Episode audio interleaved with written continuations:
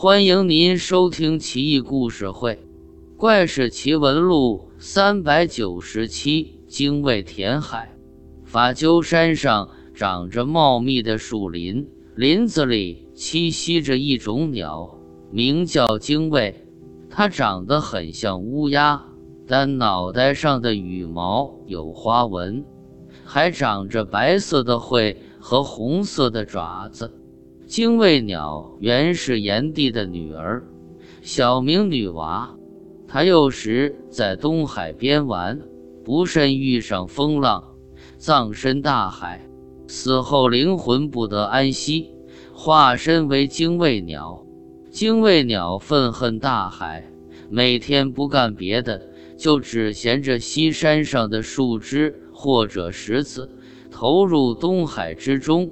企图将大海填平，日复一日，年复一年，终于填成了今日的山东半岛和辽东半岛。渤海也由此从东海分离出来。精卫鸟嫁给了海燕，产下幼崽，雌的像精卫，雄的像海燕，却总没混血的。至今。东海岸边还有精卫落难的地方，他死后发誓不再喝那里的水，所以精卫鸟又称为是鸟、信鸟，被人称之为有信念、有志气的鸟儿。精卫的父亲炎帝就是传说中的神农氏，他是少典和有交氏所生，早年居住在江水流域，也就是淇水。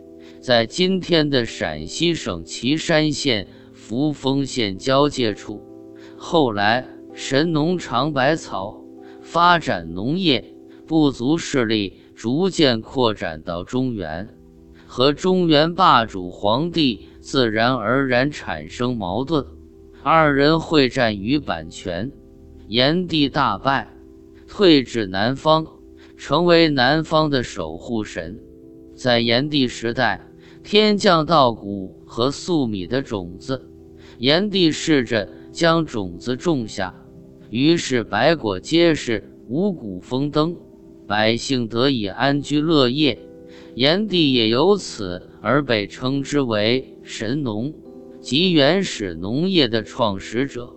精卫栖息的法鸠山，山泉汇聚而成漳水，就是今天的河北邯郸。和河南安阳的界河，漳水东流而去，汇入黄河。